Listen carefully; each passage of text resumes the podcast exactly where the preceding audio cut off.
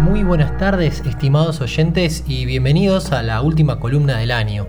Bueno, como siempre vamos a intentar traerles un poquitito de lo que es el mundo de los negocios, la tecnología y la innovación, comenzando como algunas veces en esta columna, comentando algo o por lo menos yendo sobre alguna noticia de algo que ya vimos o ya discutimos en esta columna, que es este tema, este hecho de el mundo de la tecnología hoy es el mundo en donde qué gigante le tapa el camino, le pone una traba a otro gigante tecnológico. Y en este caso vamos a hablar de un gigante tecnológico muy conocido como es el gigante Apple.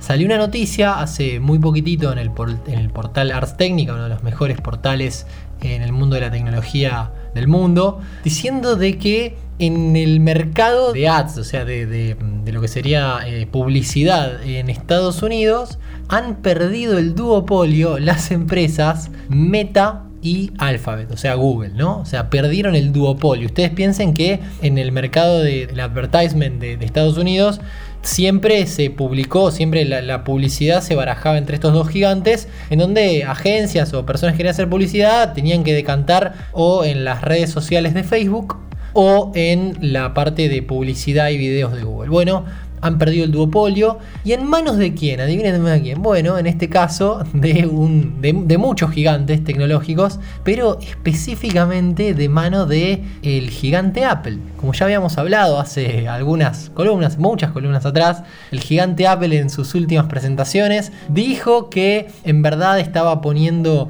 algunos eh, límites o algunos, eh, algunas trabas en sus teléfonos celulares y en sus computadoras a aplicaciones que se instalen que quieran hacer eh, tracking, o sea, quieran hacer seguimiento de eh, usuarios dentro de su eh, contexto. ¿no? Entonces, si yo me instalo la aplicación, vamos a llamar un ejemplo, me instalo un, un navegador o me instalo un juego o me instalo cualquier cosa dentro de mi celular, esa aplicación que yo me instalo básicamente se pone a traquear, o sea, antes de, la actualización de Apple se, podía traquear, podía esa aplicación estar constantemente revisando qué otras aplicaciones yo usaba, dónde estaba, qué sensores utilizaba, o podía hacer un montón de seguimiento, por más de que la aplicación no esté funcionando en sí, no esté, de alguna manera yo la esté utilizando, ¿no? Apple puso esta traba en una de los últimos eh, actualizaciones en, en los celulares y en las computadoras, de forma que la aplicación, uno, digamos, la aplicación cuando se pone a, intentar hacer estas cosas, Apple le pregunta al usuario, ¿querés que la aplicación siga traqueando eh, en el contexto de todo el celular o querés que solamente traquee cuando la aplicación se usa?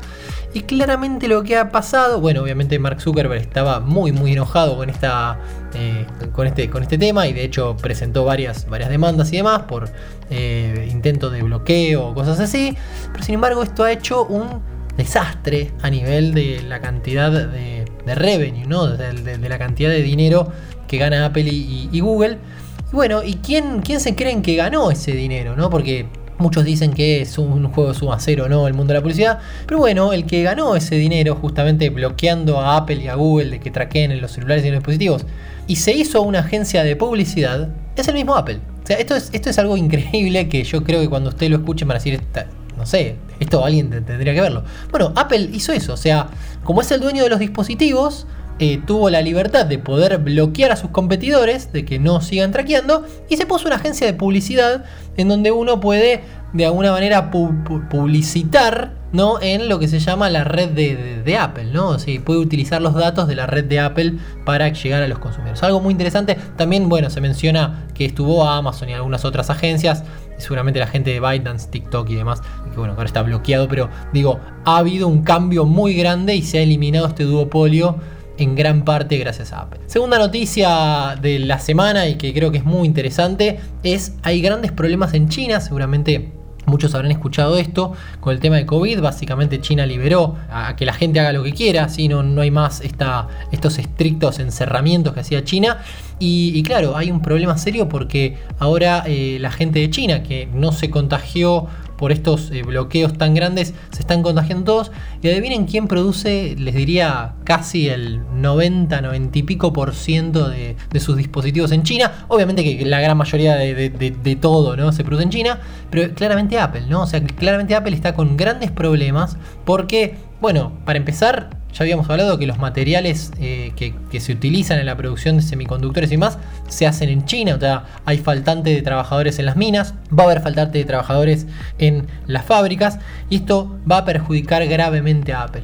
Por eso, en las últimas semanas, también Apple nos sorprendió mucho a todos con otra noticia, que es está moviendo su producción desde China a países como Vietnam, Malasia, Singapur. Fíjense esto, ¿no? Algo que claramente eh, se hablaba de que no podíamos parar a los chinos y que los chinos básicamente iban a copar el mercado de la producción de bienes, hoy está ocurriendo que se están dando cuenta las empresas que no pueden poner todos los huevos en la misma canasta. ¿no? Una noticia muy interesante que claramente va a cambiar en un futuro muy cercano el mundo de las cadenas de suministro y de dónde vienen los bienes que nosotros consumimos. Desde ya, muchas gracias por el espacio, un gran abrazo a toda la audiencia. Nos vemos, si Dios quiere, el año que viene. Adiós. Seguimos en Facebook, arroba unicornios culturales.